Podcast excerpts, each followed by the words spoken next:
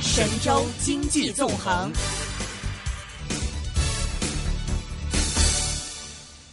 OK，今天的这个另外一个重量级专访呢，是来自明远投资的投资总监是韩耀峰韩老师的，身在深圳。本来下个礼拜四那个论坛呢，我很想请他，不过实在时间，他说那天没有空，是不是韩老师？呃，对的，要开会，要开会，没有关系呢。所以我说，那那今天要讲讲。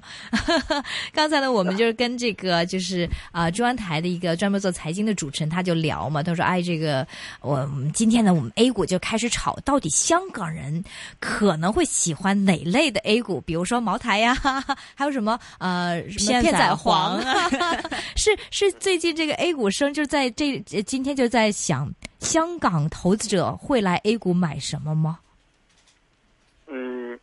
是是有这种情况。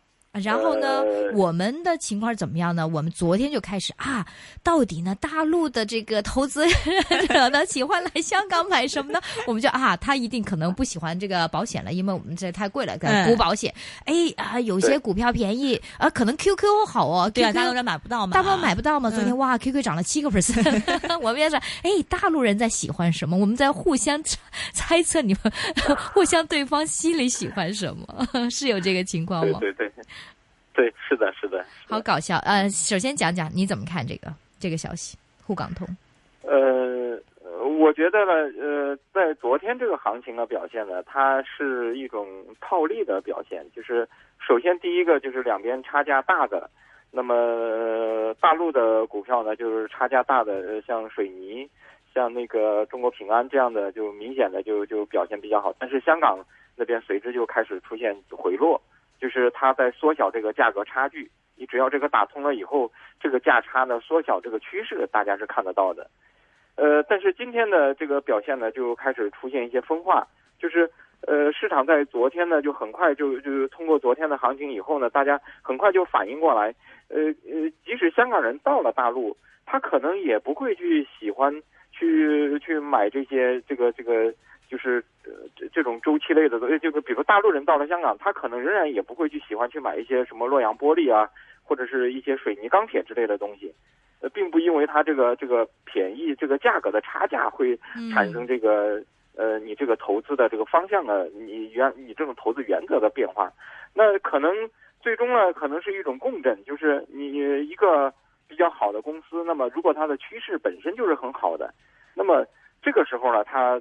呃，大家会因为这个对这种品种的稀缺性，大家会在这上面会做投资。那么你最近你像那个百药啊和片仔癀这样的公司，如果它是估值水平很高的一个状态，我估计也就是一天的行情。嗯。那么他们现在的本身的这个通过一段时间的调整，本身这个估值水平已经处于一个相对偏低的位置。在这种情况下呢，有了这个呃沪港通这这这个因素。就这种这种股价，它这种资金进去的意愿就会相对会比较强。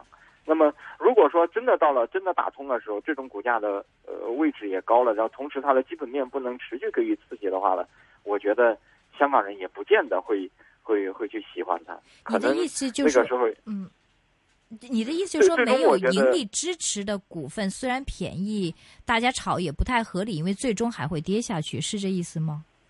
对对对，它。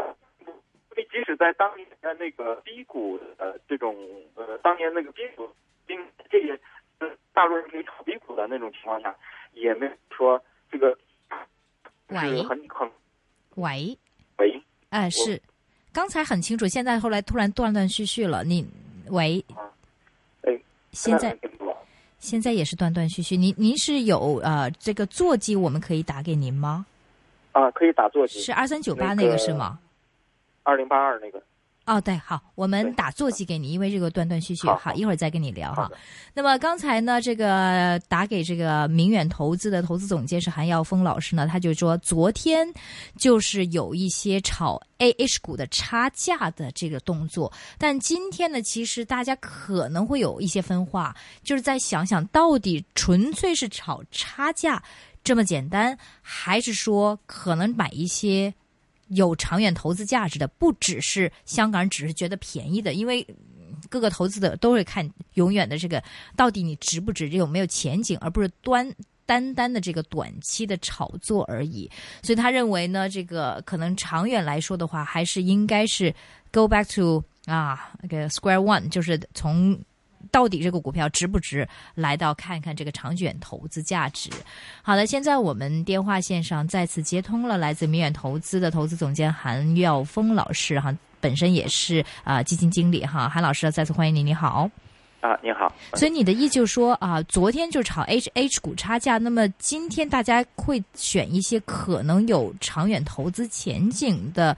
呃，股票或或甚至想香港人也会喜欢的股票来投资是吗？对对对对对，它最终还是由基本面来驱动的。嗯，对。比如说呢？比如说哪些呢？你你这个国内觉得又有长远投资前景，香港人又会喜欢，不只是 A H 股差价的。呃，举个例子，嗯，你比如像那个呃。今天那个香港开始回落的，就是估值相对偏高的股票。嗯，你像那个那个平安这些股票都开始出现回落了。对，呃，但是呢，你看那个那个蒙牛今天走势还是算比较强的，相对于其他的这些投资品种。是，呃，这个就说明一个问题，就是呃，其实蒙牛的估值水平和国内的伊利比较起来，它的估值水平是明显的是偏高的，但是这个蒙牛的走势并没有因为。呃，这个估值差的问题导致这个抛售，那说明这个国际投资人还是对于这种消费类的、大消费类的东西，他还是比较喜欢的。那那这个哪个是错误的呢？有可能是国内的，可能估值是偏低了。啊，有趣，就是伊利的可能估值偏低，因为在现在来讲的话，是伊利比蒙牛还贵是吗？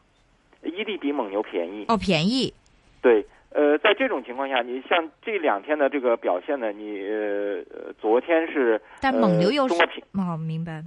昨天是中国平安在涨，因为国内的比呃香港的要便宜。对。呃呃，所以中国平安国内的涨，但是香港的跌。今天香港呢出现大跌，然后那个国内的呢也出现回落。那是表示什么呢？它呃实际上是因为香港的大跌。然后国内呢，它并没有继续去缩，就是通过它的上涨来缩短这个差价。好好，那为什么会有这样情况呢？因为因为香港的这个大跌，说明我我认为它一方面是由于海外的呃因素，另外一个呢，我觉得呢，香港是认为这个沪港通对于这样的股票它是不利的。那我可能我会将来我会考虑买国国内的这个中国平安，我可能会放掉香港的中国平安。对呀，呃。但是对于像那个那个蒙牛和伊利这样的公司，他可能现在他很喜欢蒙牛，但是他不排除将来他也愿意拥有伊利。对，哦，就两个一起买。对，因因为它的整个的行业趋势是在向好的。哦，所以你就说不是纯粹看差价，但是我还不没没听懂哈。你说比如说像嗯呃这个平保，那么大家都是回吐的话，那比如说香港应该估。呃，香港的平保买大陆的平保嘛？但是你说今天的 A 股也在跌，那又是什么原因呢？呃，我我觉得这个呢是有应该是由于香港的这个跌幅较大的情况下，然后它昨天冲高了以后出现这个回吐，它这是一个短期的波动。那么长期来看呢，我觉得这个差价呢后边还是会持续的会会缩小，这个缩小呢。那么就要看整个的这个趋势，行业的趋势是什么样的。如果我们的这个整个市场是回暖的，不断回暖的，那么应该有可能，呃，是国内的比香港的要涨得快。然后香港的下跌以后，它也会逐渐趋于稳定。那么如果整体的情况不断在向好的情况，到最后当价格差距拉近了之后，有可能会一起的呃向上走。嗯，对，向上走。嗯。呃，如果我说整个的这个我们的市场环境、经济环境回暖向好的情况下，那么我觉得像平保这样公司有可能整体的都会往上走。但是它总体来说，它的这个估值的这个差呢，就是这种差价呢，它会逐渐的收敛。嗯，这这是一个趋势。但是如果说你的基本面的情况，呃，是向下的，那么即使你有很高的这个这个差价，有可能是高的更多的向。向低的向它靠拢。嗯，这个解释的很很很，我觉得很有意思。就是说，咱们我们一直在讨 A H 股差价哪个高哪个低，但是韩老师说没有那么简单。投资者也不是傻子，他们在想，就是当然大的，比如说像平保这种好的公司的话，如果真的有差价的话，慢慢长期会合拢。OK，慢慢它这个差价会收小。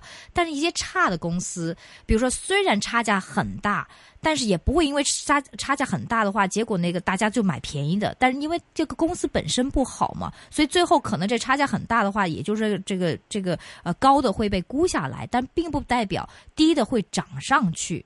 因为它本身的基本面不好，那同样再回到另外一个问题，比如说蒙牛和伊利，虽然伊利呢现在是比蒙牛便宜，但是呢，可能国外投资者说。也觉得伊利好，也觉得蒙牛好。他今天没这两天没有估蒙牛，蒙牛反而是高位。那为什么没有估蒙牛呢？蒙牛是比那个伊利贵啊。但是就是说，投资者说，哎，其实就可能代表是内地的伊利是便宜，而且或者国际投资者最后两个都喜欢，两个都买，所以不能那么简单的只是看 A H 股差价来到做一个炒作，是吗？对，我觉得这种呃套利的这个时间窗口。并不会非常长，并且这中间呢也会呃还是有风险的。那最终呢，你还是要投资的回回归到这个投资的本质的这个这个这个问题上来去考虑它的趋势是什么样的。嗯，而这个套利窗口，你说不会很长，你这再讲是可能这个一两个月就会完毕吗？还是等到十月开始我们再看呢？呃，事实上这两天来看呢，好像就是昨天一天。是有明显的这个这个呃差价波动，对对，什么东北电呐，什么的，洛阳玻璃啊，我们港股狂涨。对对对，但是之后呢，我觉得可能这个市场上并不一定很快的就能改变，很快的通过这这个这这这种方式来改变这个价格差价，有可能到最后呢，因为国内将来面临的是股票的供应。随着注册制以后，股票的供应也会像香港一样的，会慢慢的会放开的。那么，呃，在这么多股股票面前，你选择，你最后的选择是一定是要选好的东西。有很多不靠谱的东西，很可能被市场逐渐的就就就慢慢的抛弃。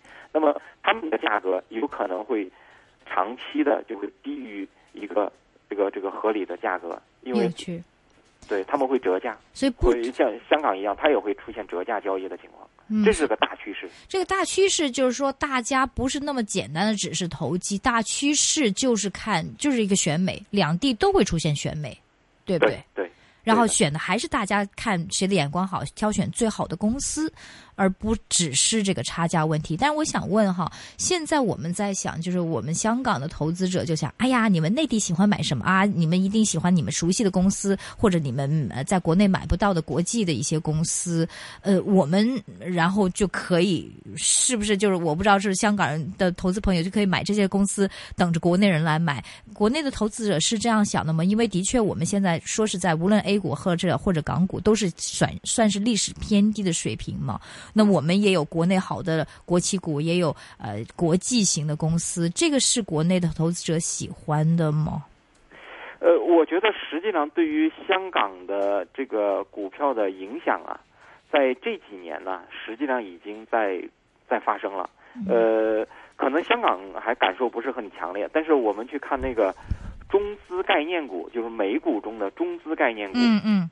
在历史上呢美股的中资概念股其实一直交易是比较低迷，并且，呃，对，呃，股价的表现并不好。最近不是这两年呢，这两年这个中资概念股表现一直很好。是我我觉得呢，这个里边呢是和大量的，因因为这个市场上是有一直有这个人民币贬值这个预期在里边，对于人民币的未来的这个趋势不稳，贬值不，对对，对于人民币长期的这个升值的趋势啊是抱有怀疑的。就是国内的确实很多资本在流出，通过香港到了美国。啊哈，呃，这这个情况实际上在这两年当中是在持续的发生的。那么这个发生的结果呢？这些资本到了外边以后呢，投资了港股，也投资了美股。嗯。那么表现最明显的就是中资概念股的表现。嗯。出来一批大牛股，然后呃，并且是持续的向好。呃，我我觉得这这个其实就代表着国内的这个资本的一种偏好。嗯，就国内资本国内呃国内资本的偏好，其实你说不会是在十月才开始，就早在这两年就开始了。对，是这意思一直一直在发生，一直在发酵，一直在港股和美股中发酵。对对对。那么，但是现在这个我们这互通嘛？你觉得接下来我们这个外边的资金对？A 股会有什么样的影响？会怎么样发现？因为毕竟 A 股是封闭的，我们那个 QF 的也是有额度的限制吗？呃，我觉得国对于国内来说，最主要的一个呢，就是呃，因为国内的这个呃市场的结构，散户投资人是比较多的。嗯。那么这些散散户投资人对于这个呃风险的追逐，嗯，他就更为强烈，就是呃，所以中国国内的股票呢，小股票比较容易被受到追捧。你就说开了这个我们这个呃沪港通之后，也是还会是不变的？这个内地的还是炒作小股为主吗？嗯，如果开了沪港通以后呢，这个时候呢就要看。进来的这些资金是什么样类型的资金？嗯，如果是比如是一些大型的一些养老金，那么他们所他们的偏好呢，一定是在这些蓝筹的这些股票当中。嗯嗯嗯嗯嗯。比如像中国平安，像这个呃，甚甚至像呃云南白药、像片仔癀这样的公司，都很可能会成为他们选择的标的，因为这这些品种是在呃境外是买不到的。但这以前就是我们早通过，真的是 endowment fund 或者退休基金的话，早通过 QF 额度进来了，要等这个沪港通才进来吗？这个实际上是放大了这个这个资本进来的量，嗯，呃，一定程度上是调节了这个市市场的这个对于这种估值偏好的这种结构。明白。刚才你就说，QF 整体来说对于市场的影响力和国内的这些。呃，基金的这个总量比较起来，影响力还是偏弱，对，小小，对，嗯，就是说你以后加多了这种沪港通，这力量大一点，那么可能会对蓝筹有影响。那好了，对港，就是我们很想知道，就是内地的这个朋友，他喜欢投资小的股份嘛？他如果沪港通之后，他会来香港买小的股份呢，还是买国企股呢，还是买大的国际性的股份呢？呃，我我认为国内的还有一个东西是。呃，和香港是不同的。国内的，呃，我们的就是各个，因为呃，国内的券商特别的多，并且各个券商呢都有一个研究团队。国内的做股票研究的这个团队是非常庞大的，并且做股票研究的敬业的程度是非常的高的。嗯。那么，我认为呢，应该会在这个小股票当中，有可能会挖掘。一部分公司在香港的小股票当中，因因为因为这个这个国内的研究力量是比较强的，明白这个股票，而所以我我我觉得，特别是国内地的上市公司，对于这一批机构来说是非常有利的一种情况。所以不会是买什么什么呃中石油啊？我们以为会买中石油、汇丰啊、长实啊这些，腾讯啊，腾讯就不不是这类，反而是一些可能小股份。呃，实际上，你比如像去年一年，腾讯涨了不少，但是相比较而言呢，和那个三六零和呃金山软件比较起来，它的涨幅还是小的。嗯，那么这这就要求你，你对于，但是相对来说了，腾讯的基本面的可靠度。就要比那两个公司更高一些。不是简单的来说，你就说这些的沪港通开了之后，不会这些大的股份，就是呃内地买不到的股份，比如说中移动啊、中电信、联通啊这些股份会受惠，反而是一些呃未被挖掘的一些股份会受惠。成长股，而这个成长股主要是内地的呃这个研究团队是非常的庞大。而且对大陆的公司，它本身这个成长股又是大陆的公司，嗯，是这意思吗？呃，对，事实上现在不光是已已经不仅仅只是大陆的公司，比如像那个美国的特斯拉，像这样美美国的公司也会这些这些公司其实也是国国内的很多的这这些人来挖掘。那跟这个沪港通就没有关系了，对不对？他早就出来了。事实上，这说明一个问题，就是他们的研究。谢谢你，谢谢你，下次再聊，好，拜拜。